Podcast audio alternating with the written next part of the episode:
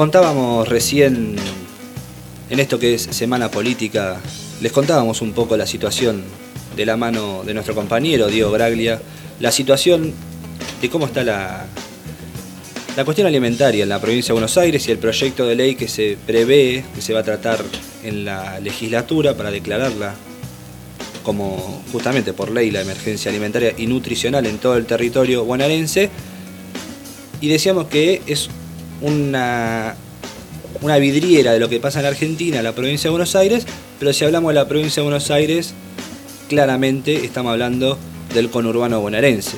Y en el conurbano bonaerense los datos no son justamente los que pasan a nivel nacional.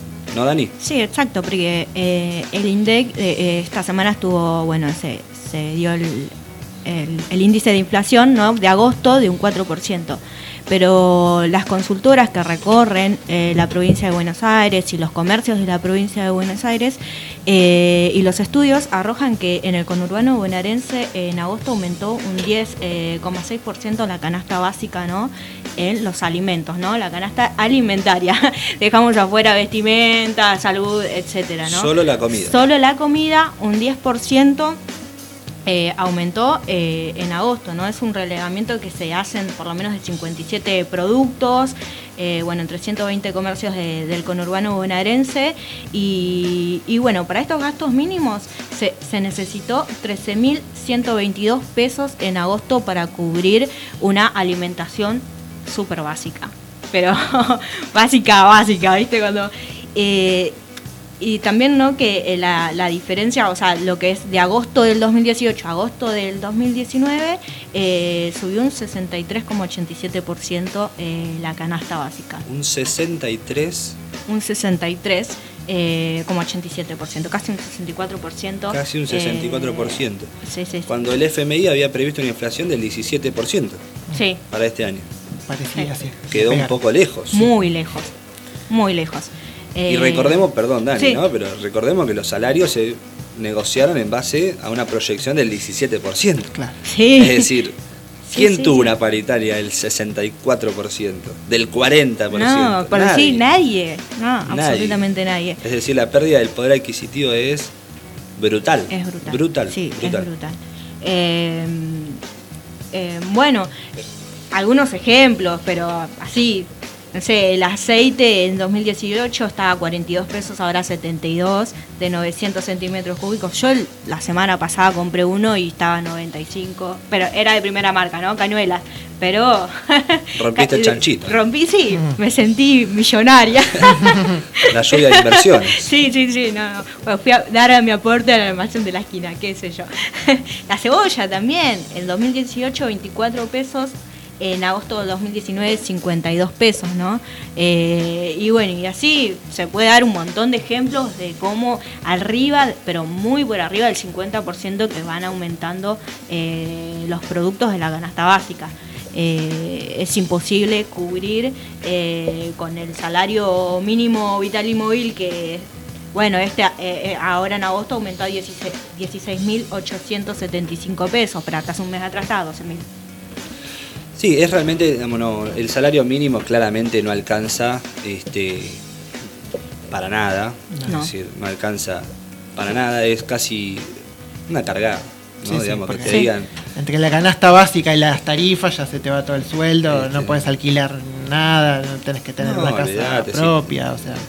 Eh, la casa propia ya es algo. Sí, es un sueño inalcanzable. Es, más, es más que un sueño y es algo ya fantasioso, es casi una cuestión literaria de, fantasía, ¿no? Digamos, la casa propia es casi una película. En este contexto es muy difícil de eh, pensar. Es muy difícil de pensarlo.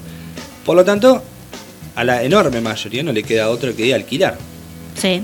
Y en este contexto, alquilar es también imposible. Entonces, volvemos a lo mismo que decíamos antes, hay un apriete, un ajuste en todo sentido, que como dijo una importante dirigente política, te han desordenado la vida.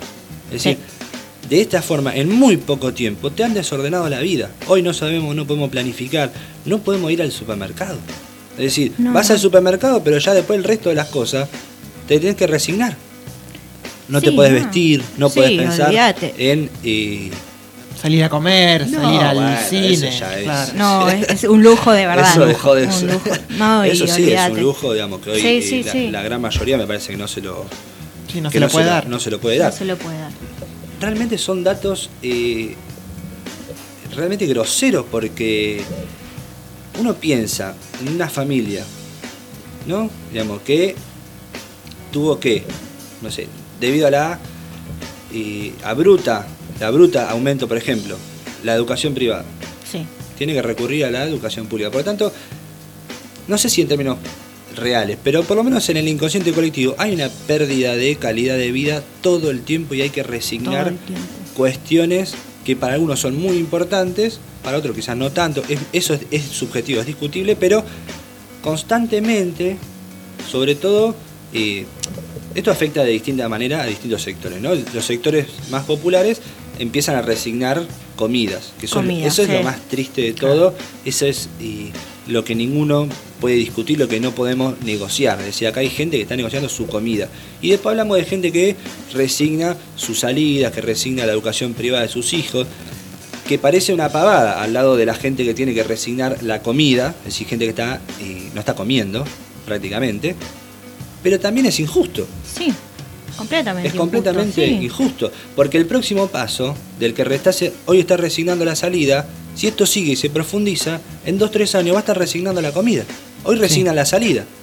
Y en dos, tres años, cuatro, depende. Es decir, ah. en algún momento a todos les va a llegar el agua, a algunos le va a llegar antes, a algunos le va a llegar después. Pero el que hoy resigna la, la prepaga, el que resigna la cuota del colegio privado, si esto se profundiza, va a empeorar.